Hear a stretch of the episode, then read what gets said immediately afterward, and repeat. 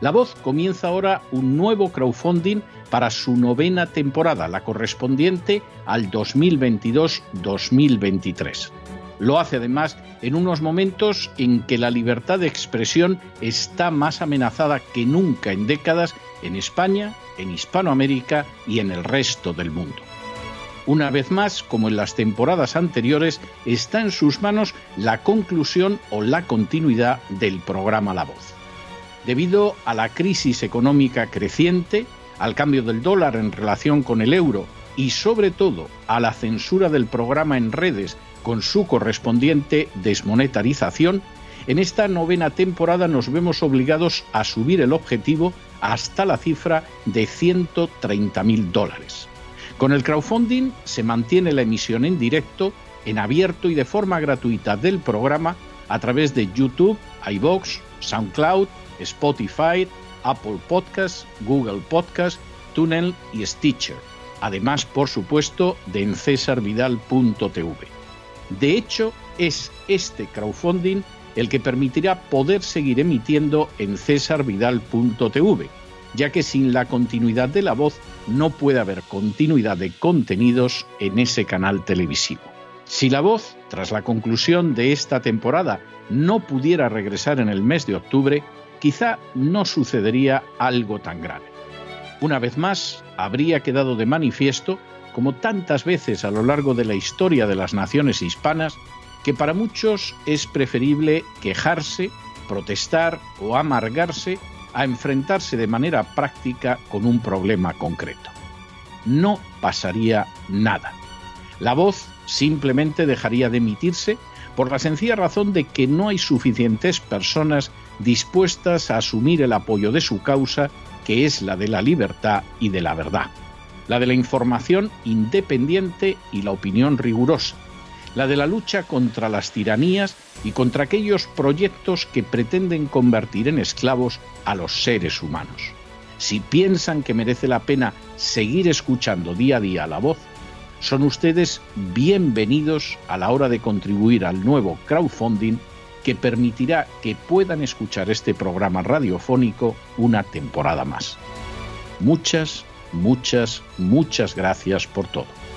God bless you. Que Dios los bendiga.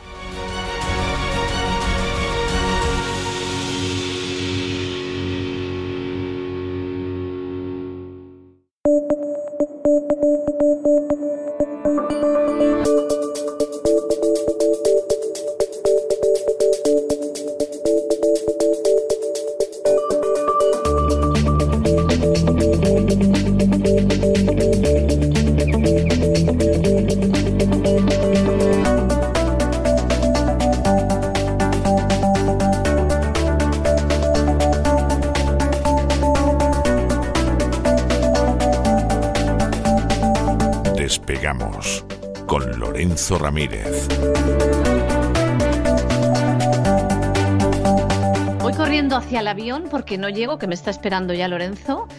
Vamos a subirnos al avión que ya está allí. Lorenzo.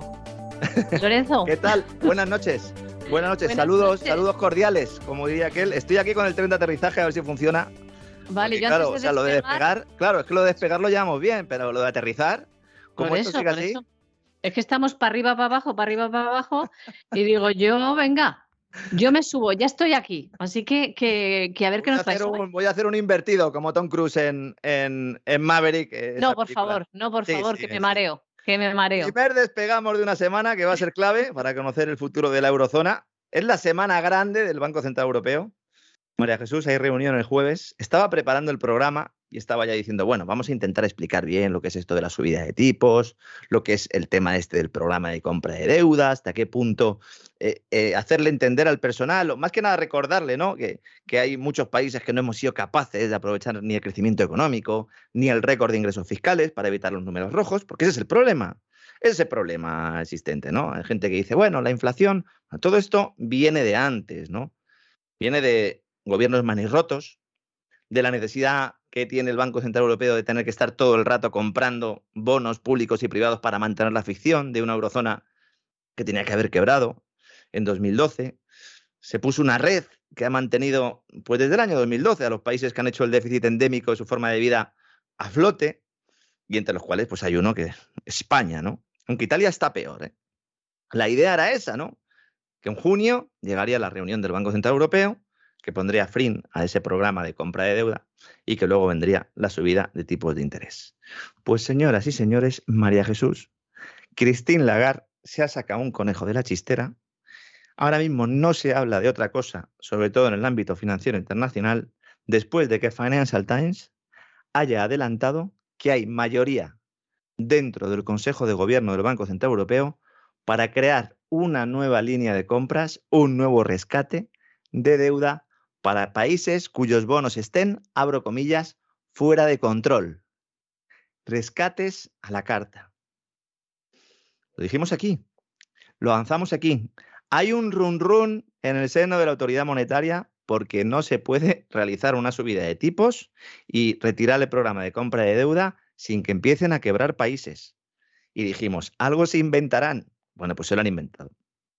Se está hablando mucho de Italia, porque su bono de 10 años está en el 3,4%. ¿Esto es mucho o es poco? Pues básicamente, si los tipos de interés están en el 0 y la deuda está en el 3,4%, pues evidentemente es que es un problema. No se llega a un nivel excesivamente preocupante, pero es muy alto, insisto, porque está puesta esa red, está puesta esa sordina, y lo normal es que esos costes de financiación no crecieran.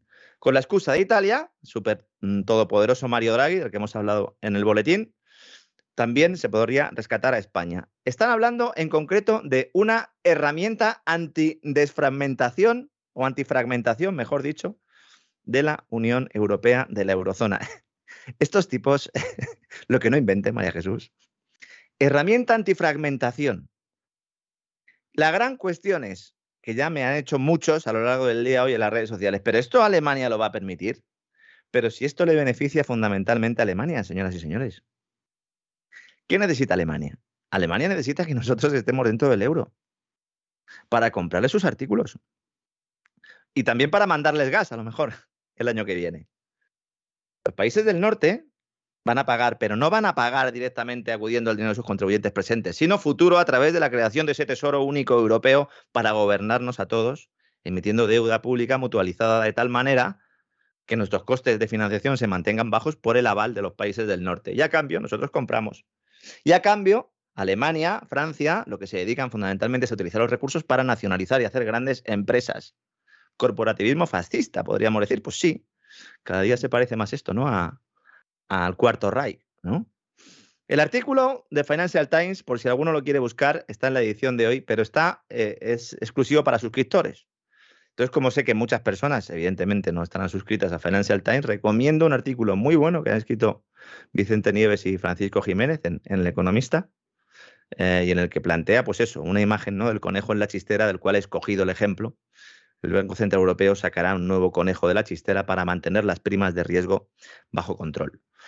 Para que la gente pueda entender eh, esto, lo que implica, para empezar, alguno estará diciendo, ¿una un balón de oxígeno para, para eh, Pedro Sánchez. Bueno, un balón de oxígeno no, directamente una bombona entera. Porque claro, si va a seguir manteniendo bajos los costes de financiación, pues puede permitir que se mantenga esa responsabilidad monetaria y en ningún momento se produciría la quiebra de España.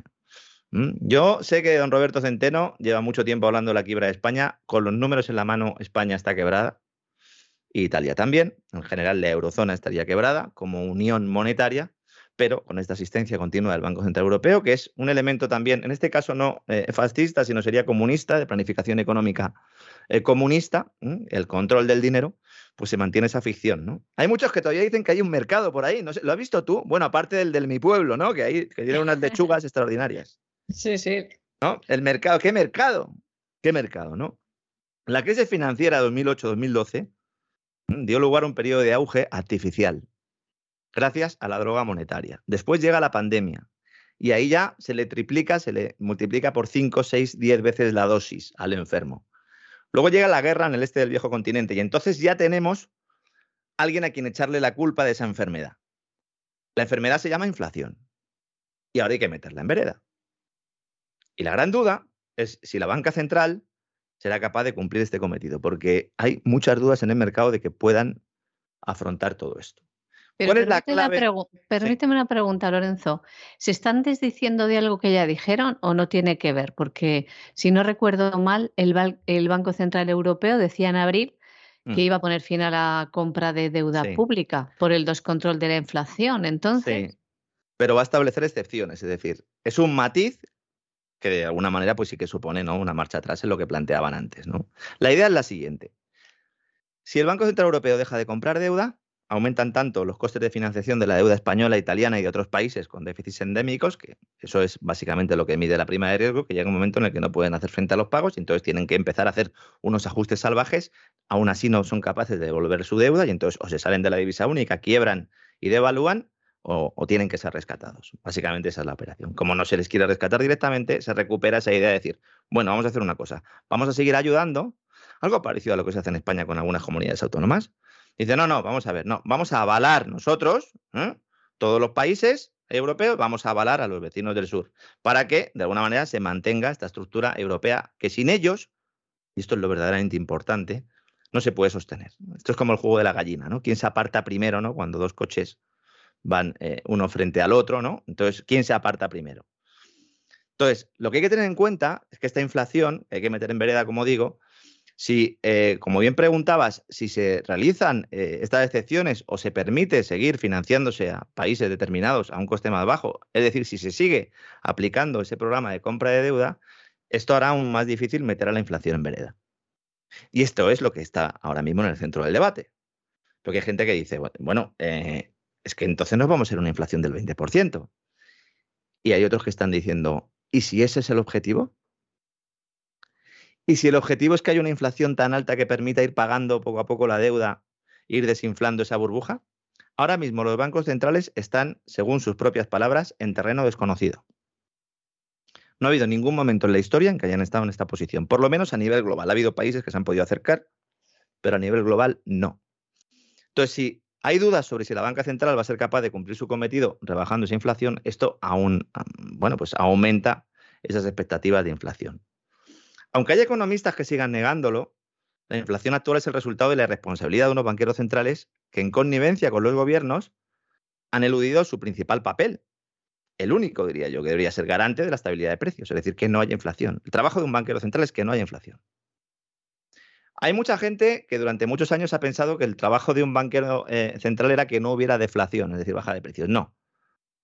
Estabilidad de precios siempre se ha referido a la inflación. Lo que pasa es que la escuela de Ben Bernanke, la Reserva Federal en Estados Unidos, sobre todo después de la crisis de 2008, la quiebra de Lehman, todo esto, se implantó el tema aquel de la deflación porque se decía que el riesgo era una deflación porque China estaba tirando precios, eh, hundiéndolos a nivel global y entonces el riesgo era la deflación. ¿no? La deflación es lo que más asusta a un economista keynesiano porque el economista keynesiano necesita también ese dinero fiat sin base a nada, sin base a ahorro real y entonces cualquier deflación no es sana como si sería en el, en el patrón oro, porque una deflación en patrón oro implica que las personas ganan poder adquisitivo en lugar de perderlo. ¿no? A este componente monetario se han sumado componentes que no tienen nada que ver con el tema monetario, pero que también tienen un origen burocrático y entre los cuales por destaca la crisis energética actual, ¿no? Resultado fundamentalmente de una apuesta sectaria por la descarbonización de la economía, que puede ser un objetivo eh, en el cual pues, se pueda estar más o menos de acuerdo, pero no como se ha hecho, ¿no? Porque ya ahora está mostrando sus vergüenzas al, renunciando, al renunciar a los hidrocarburos rusos. ¿Qué es lo que haría el Banco Central Europeo para intentar eh, solventar esta papeleta? Pues la idea que estaba en el Consejo de Gobierno del Banco Central Europeo y que ha sido publicada por Financial Times es, yo sigo comprando deuda, yo BCE sigo comprando deuda de los países que tengan problemas, fundamentalmente, insisto, España e Italia, que son los mayores, de los, todos los que tienen problemas, y a cambio subo los tipos de interés ya. En lugar de esperarme un mes, una subida del 0,25, en septiembre otra subida del 0,25, no, empiezo a subir tipos de forma agresiva, agresiva entre comillas. Claro, esto a quien golpearía directamente sería los hogares, que verían cómo sus hipotecas se disparan y como nadie va a poder pedir un préstamo, un coste asumible. Entonces, es un caso claro de que hagan lo que hagan, el resultado va a ser malo. Yo entiendo que hay mucha gente que dice, joder, pero no hay solución. Pues ahora mismo no, no la hay. La había hace unos años. Y algunos nos desgañitamos diciéndolo. Incluso perdimos el trabajo, por decirlo. ¿Pero esto puede ser algo intencionado, Lorenzo? Eh, hay gente que piense que sí. Yo, desde luego, si uno analiza todo lo que estamos contando aquí todos los días, yo entiendo que haya gente que piense que, que es voluntario. Hay un incentivo claro a que haya inflación para, eh, de alguna manera, ya te digo, enjugar ¿no? todo este volumen de deuda global. Pero bueno, eso ya eso es algo que solo podemos intuir, porque eso sí que no lo sé. No sé yo, si, no, no, tengo ninguna prueba que avale eso. Hay indicios que pueden apuntar a ello. Hay gente que está convencida, yo lo respeto, pero yo no puedo llegar tan lejos. Ya, ya llego suficientemente lejos, ¿no? Pues Todos sí. los días, ¿no? Aunque nos digan lo contrario, la inflación ha llegado para quedarse y eso ya no lo discute nadie. Hasta el diario El País, uno de los voceros del régimen, que nos lleva diciendo meses que la subida de precios era temporal y pasajera, ha dedicado una de sus ediciones del fin de semana, no sé si lo viste, supongo que sí, el domingo, para anunciarnos que se trata de un fenómeno con el que nos tendremos que acostumbrar a vivir. Los mismos tipos. Eso sí, el diario, controlado por los fondos de inversión al servicio de la Moncloa, culpan a Rusia, claro. Ahí vamos. O sea, la enfermedad la teníamos, pero necesitamos un culpable. Esto ya, culpar a Rusia de todo, está causando incluso sonrojo a, a los más pro-ucranianos del lugar, sobre todo en Estados Unidos. En Europa nos la cogemos con papel de fumar.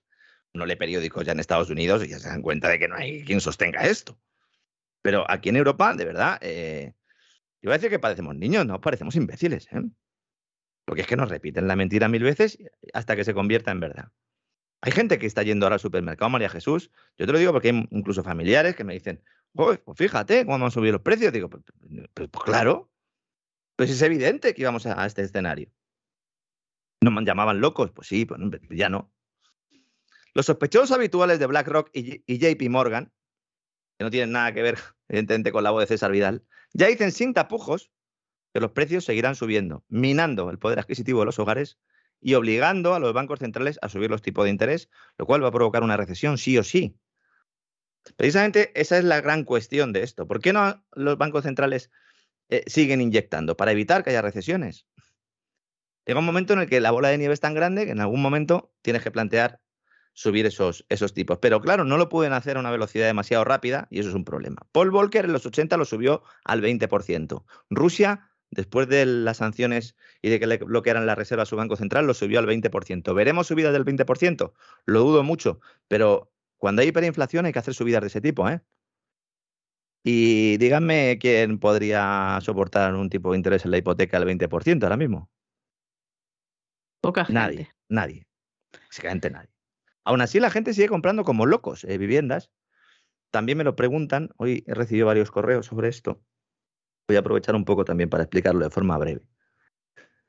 Cuando tú te cargas los tipos de interés y directamente ya los tienes artificialmente bajos para ayudar a estados y empresas a que se zombifiquen, por decirlo de alguna manera, que sean muertos vivientes como Walking Dead, lo que provocas es que no haya alternativas para el inversor. Es decir, el inversor conservador, tú y yo, María Jesús, que tenemos ahí, aunque sea 5.000 euros guardados o 10.000 euros en el banco, decimos, bueno, yo esto antes lo metía en un depósito a plazo fijo, ¿no?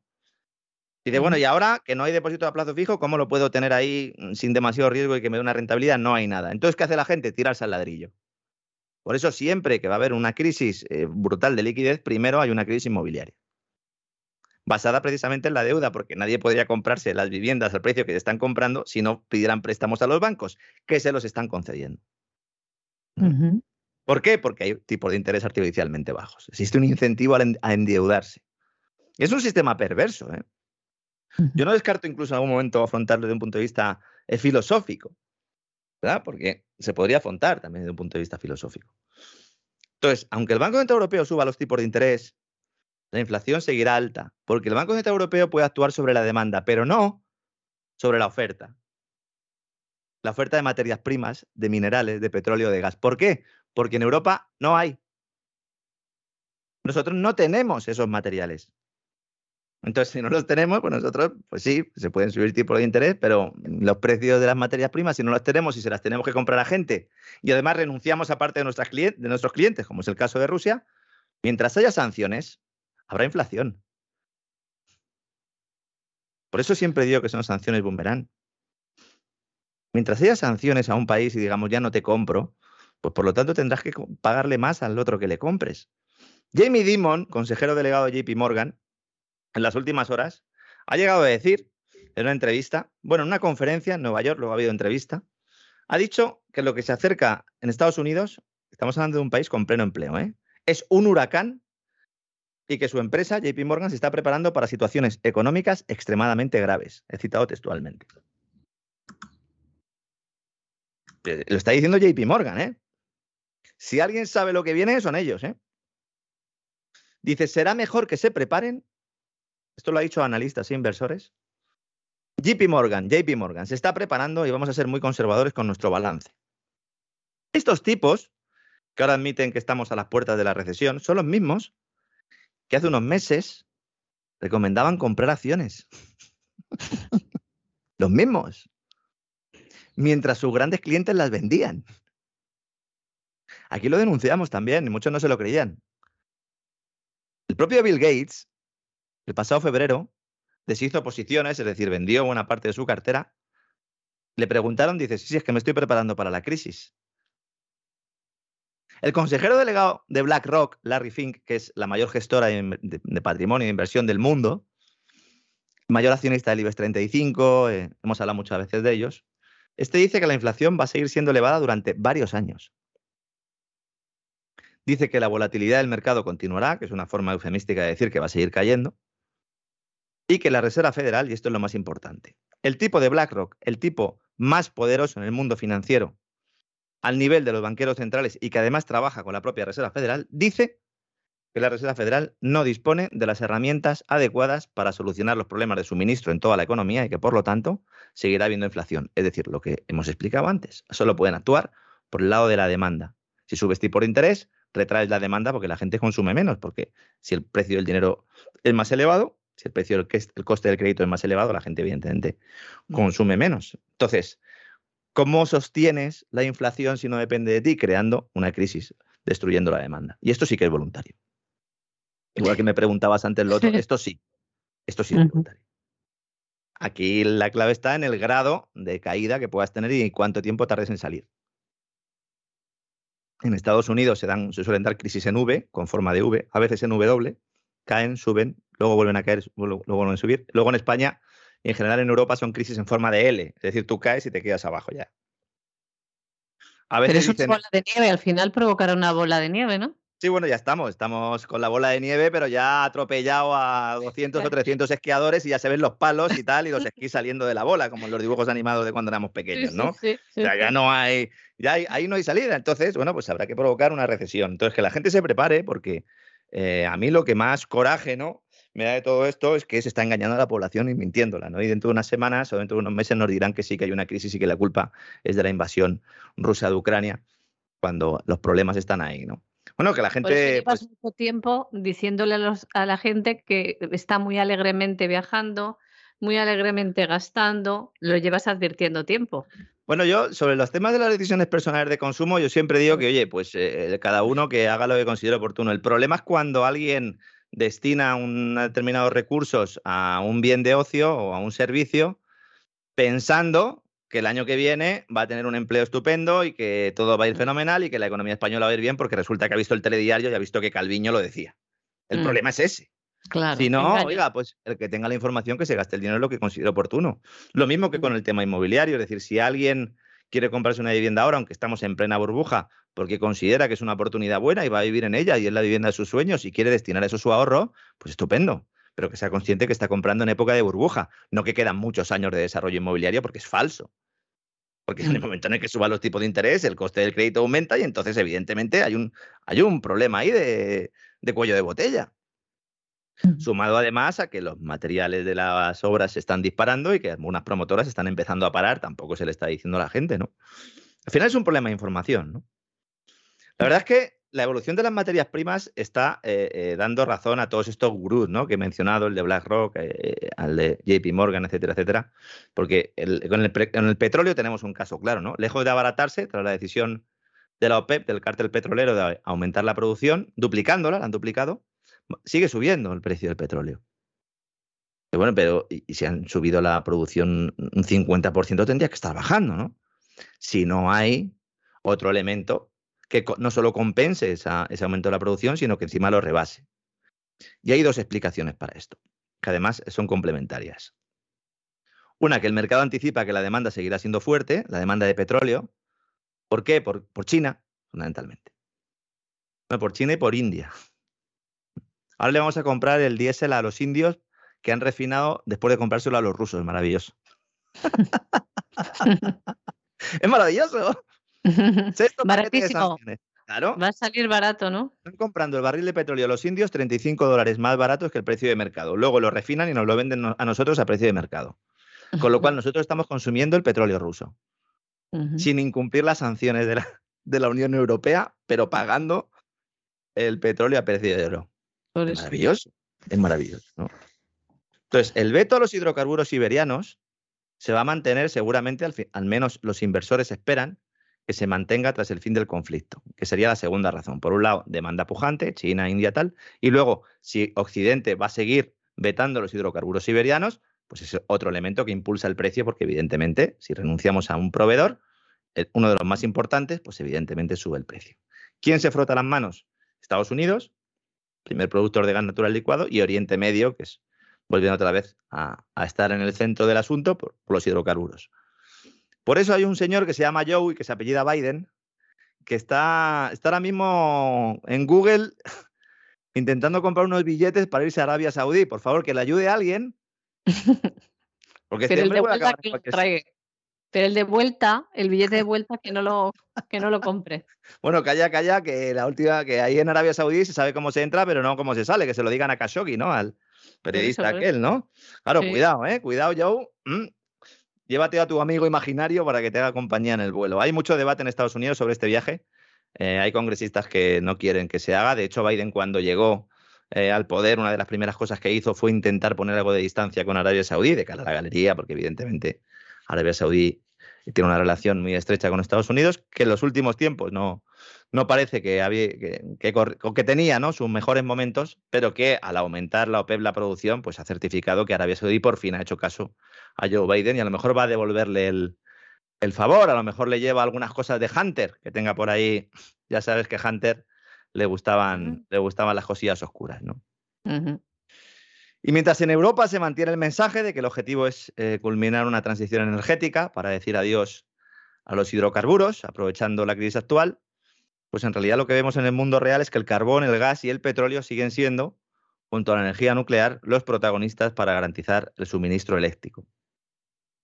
El afán por reducir las emisiones de CO2 lo que ha provocado es una situación de inestabilidad que en Europa pues, ha llegado hasta un punto en, cual en el que los hogares pues, no saben si podrán calentarse el próximo invierno, ¿no? sobre todo en el centro del continente. El problema que tiene el desarrollo de energías renovables es que se ha realizado poniendo la ideología por delante de los criterios técnicos. Y a todos los que hemos planteado esto se nos ha metido en un cajón de negacionistas del cambio climático, porque era muy cómodo. Lo que éramos, éramos un poco Pepito Grillo, estábamos diciendo, oye, que está muy bien lo de los molinillos, que está muy bien lo de los paneles, pero si tú utilizas el gas como fuente de respaldo y no tienes gas, puedes tener un problema luego con los rusos, o con los argelinos, o con los catarí que te vi, o con los de Nigeria, que les hemos entregado dinero a los de Nigeria y ya están ahora ya matando ¿no? a gente en las iglesias. Poco han tardado, ¿no? Dicen que son terroristas. Con acento de Boston. Son terroristas con acento de Boston. Hay un reciente estudio de la Universidad de Recursos Naturales y Ciencias de la Vida de Viena, que supongo que la gente no conocerá. Doy las gracias a Luis Gómez por haberlo tuiteado el otro día en su cuenta en, en las redes sociales. Eh, recomiendo que le sigan, es uno de los tipos que más sabe sobre esto. Y ahí expone ese estudio de Viena, insisto, que para alcanzar la ansiada transición energética, sería necesario emplear muchos más recursos que los requeridos para construir más centrales térmicas o nucleares en relación con la energía generada. Y es que el, apostar por las renovables y olvidarse del coste está muy bien en, sociedades opulentas. si no hay crisis energética, si la energía es relativamente barata, si el personal funciona, pero en un momento de estrecheces como ahora, hay que empezar a pensar en la eficiencia, no solo de la energía, sino también del gasto. Entonces, los materiales necesarios para levantar más parques eólicos y fotovoltaicos que son el hierro, el acero, el cobre, el aluminio, el hormigón. Estos representan alrededor de una séptima parte de las emisiones globales de CO2. Entonces, cuando nos dicen que se va a descarbonizar la economía, ¿qué, milonga nos están contando? ¿Cómo vais a construir los molinillos? ¿Cómo vais a construir los paneles? Es que construyéndolos se emite CO2 y sacando el acero de las minas, bueno, el hierro y el cobre. ¿No? Evidentemente, ¿no? Y claro, todo esto no se le cuenta a la gente, se le dice sexto paquete de sanciones a Rusia. Ya van seis. Seti partido, ¿no? Y está Nadal. ¿Está Nadal este fin de semana a jugar? No, no, no lo he visto. No, sigo mucho el tenis. Mi padre, que en paz descanse, sí, no se movía del asiento viendo todos los partidos. ¿Alguien le puede decir a, Rafael Nadal que la mascarilla no es obligatoria, que la sigue llevando en su cuenta ahí en Twitter? Entonces, que alguien, que alguien le avise, claro, como está todo el día jugando, pues a lo mejor no, no se ha acordado, ¿no? Sanciones a Rusia, como digo, seis, seis paquetes y cada uno de ellos es un ataúd en el ataúd de Europa. Cada uno de estos paquetes de sanciones. Por todo lo que hemos explicado aquí, porque al renunciar a uno de sus principales proveedores pone en riesgo el futuro de las empresas europeas y de las familias, ¿no? Claro, aquí tenemos un nuevo acto de malabarismo político, porque es un, en realidad es un embargo fake de los hidrocarburos rusos, como hemos también aquí explicado, creo que fue el lunes de la semana pasada. Había que conseguir que Hungría aceptara, entonces han decidido que, que se vea solo afectado por ese embargo el petróleo que llega en barco, así Hungría puede seguir recibiendo el crudo de los oleoductos a, su vez también es un elemento eh, que ha presionado al alza sobre los precios, ¿no? Todo aquel que no abre una cuenta en el banco de Gazprom, pues eh, se queda sin suministro. Hay algunos países, sobre todo empresas de algunos países, como en Dinamarca, que han decidido que, no pagan y entonces no tienen acceso a ese crudo. También es verdad que ellos pueden mirar al norte y a lo mejor pueden conseguir hidrocarburos de Noruega y tal. Cuidado con el Ártico. Empiecen a mirar el mapa mundi por la parte de arriba, que el Ártico va a ser muy importante, ¿no? Y mientras la OTAN quiere alargar la guerra en el este, como hemos eh, comentado en el boletín, pues algunos países aliados empiezan a preparar el terreno para la gran hambruna. Eh, el ministro de Exteriores de Italia, María Jesús, le llama la guerra mundial del pan a la gran hambruna.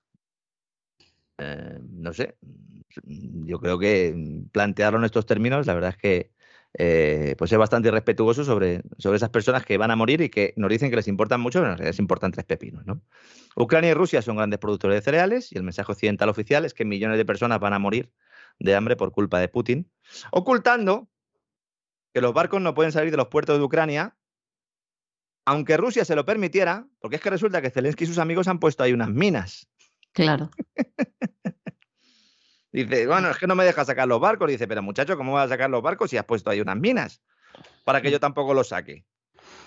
¿De quién es la culpa?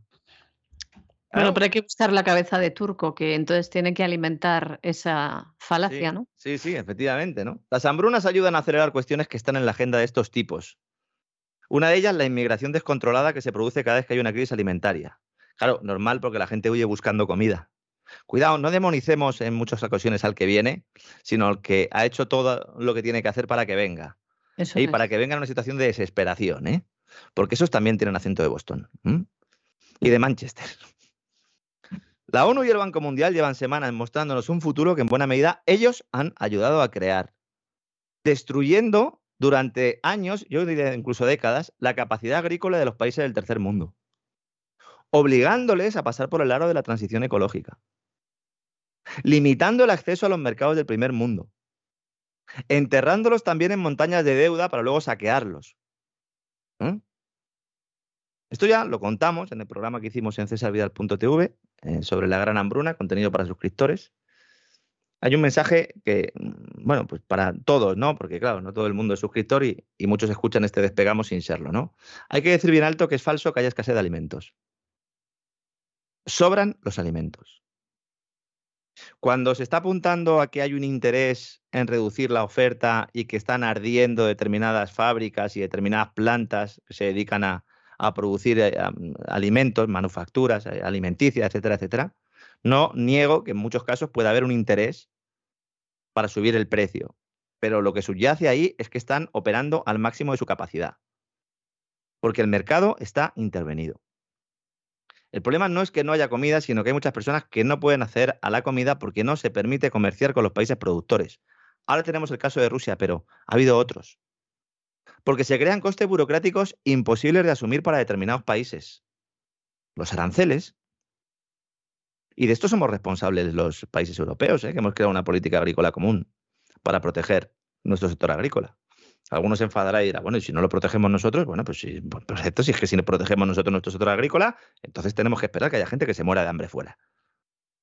Pero no digamos que vamos a luchar para que la gente se muera de hambre, no, la estamos matando nosotros. ¿Con otro objetivo? Con otro objetivo.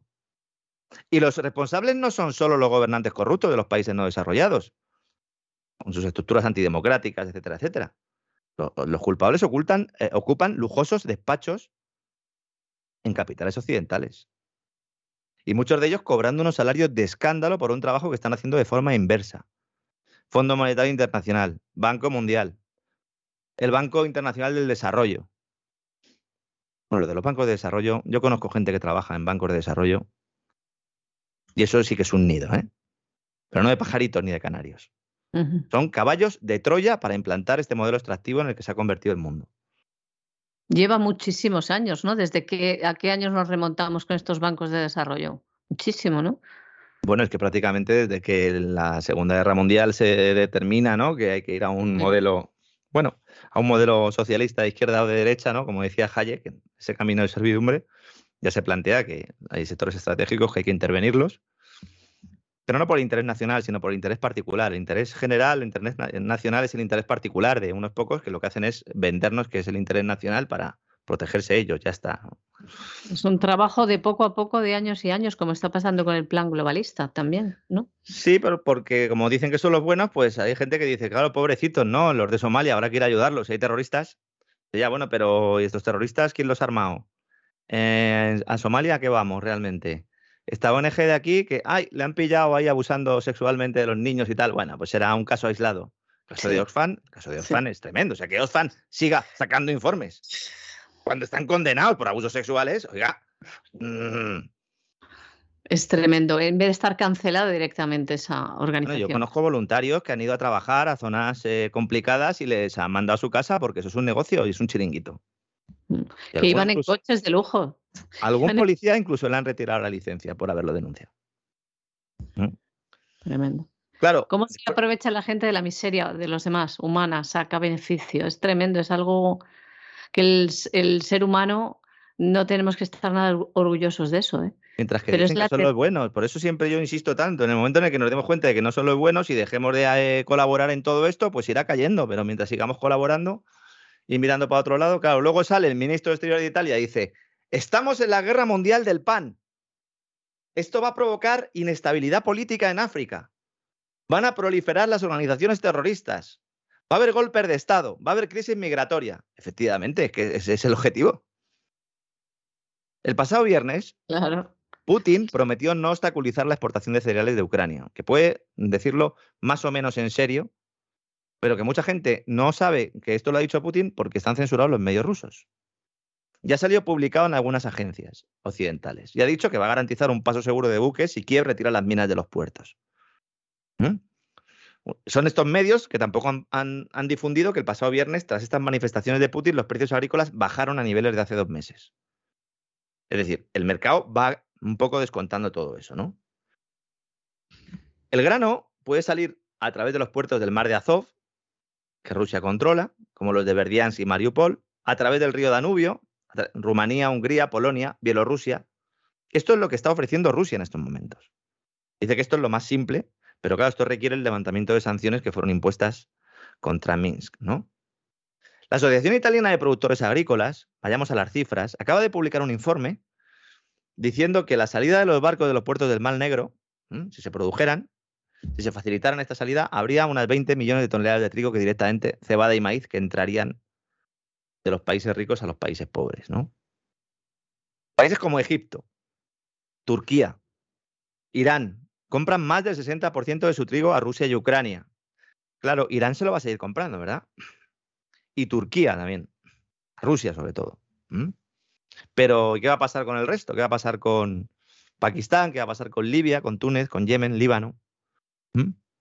Ahora mismo los camiones sufren largos retrasos los camiones con el grano en la frontera con Polonia y Rumanía, mientras que el transporte de grano por ferrocarril es difícil porque los trenes eh, eh, circulan por vías de distinto ancho. Esto también es lo de la integración europea.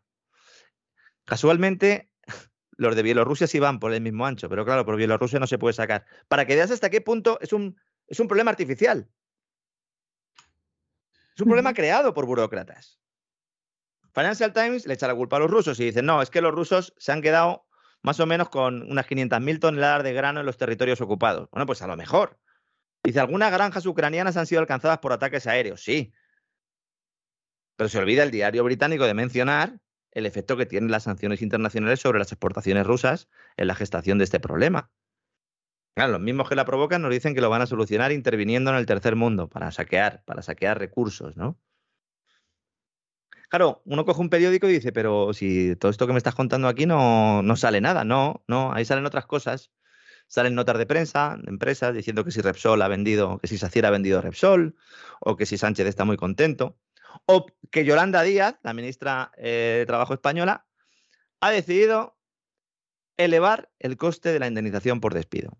Es decir, en un país donde hay 4,2 millones de demandantes de empleo en los registros del SEPE, como dijimos el otro día, quiere hacer aún más rígido el mercado de trabajo español. Dice que va a modernizar la regulación de la indemnización por despido para que sea disuasoria y reparadora, es decir, prohibido despedir. Cuando se habla del tema de prohibir el despido, de elevar el coste, también se tiene una visión cortoplacista que los políticos además ayudan ¿no? a, a meternos en la cabeza. Si es muy caro despedir, hasta el punto, pongamos el ejemplo de que fuera imposible despedir, si es imposible despedir, no se va a contratar a nadie más. ¿No? ¿No? Se supone. Claro, si viene una recesión, ¿no? Viene una recesión, imposible, prohibido despedir. Entonces, ¿qué haces? Quiebras la empresa. ¿No? El coste laboral está tan alto, tú no puedes sostenerlo, quiebras la empresa. Y la empresa que continúe en pie no va a contratar luego nueva gente. Claro. Porque no puede echar. Ni siquiera puede reajustar sus plantillas. El tema de la flexibilidad laboral hay que verlo por los dos sitios. ¿Por qué Estados Unidos tiene una tasa de paro tan baja? Porque es un mercado muy flexible, es decir, puedes dejar de trabajar muy fácilmente, mañana usted no venga, pero es que a lo mejor pasado ya tienes otro trabajo. Eso es. Aquí te quedas sin trabajo y estás fastidiado, estás hundido, ¿Mm? estás muerto. ¿Mm? Entonces, aunque el gobierno no quiere reconocerlo, pues nuestro país tiene la tasa de paro más alta de Europa, según revelan los últimos datos de Eurostat, y el camino para lograr reducirla es facilitar la contratación, no dificultarla, elevando el coste del despido y sobre todo no subiendo las cotizaciones sociales, que es lo que va a hacer el gobierno, ¿no? Eso sí, antes de acometer estos cambios, pues se aprobará una nueva regulación para que las empleadas del hogar cobren el paro, un nuevo estatuto del becario y ya veremos qué pasa con esos nuevos presupuestos si finalmente el Banco Central Europeo pues decide mantener el rescate, María Jesús. Yo creo que vamos a tener, vamos a tener Pedro Sánchez para rato. Qué miedo, ¿no? Qué miedo. Bueno, a mí me da igual de miedo que el otro, ¿eh? y el que venga, ¿no? También. Sí, bueno, es que si viene Feijó. Sí. Mm, bueno, no sé si viajará en Falcon o no, pero a Davos irá igual y hará todas las cositas igual. Eso sí. sí. Efectivamente, María Jesús. pues hasta aquí entonces hemos llegado, Lorenzo. Hasta aquí hemos llegado en el vuelo diario. Perfecto, me ha encantado volar contigo y ha sido un poco de turbulencia, pero se ha llevado bien, se ha llevado bien. Sobre todo que, bueno, hemos conocido lo que pasa detrás de lo que no nos cuentan, ¿no? Y nada, ahora te vas con César. ¿no? Ahora un poquito de historia. Eh, no sé si llegaré vivo al fin de la jornada, pero sí. Y luego tú estarás con Sagrario. Eso es. Y luego palabras al aire, así que no se vayan, que aquí la voz continúa. Nos vemos entonces el próximo día, mañana. Hasta mañana, María Jesús. Hasta mañana, Lorenzo. Muchas gracias.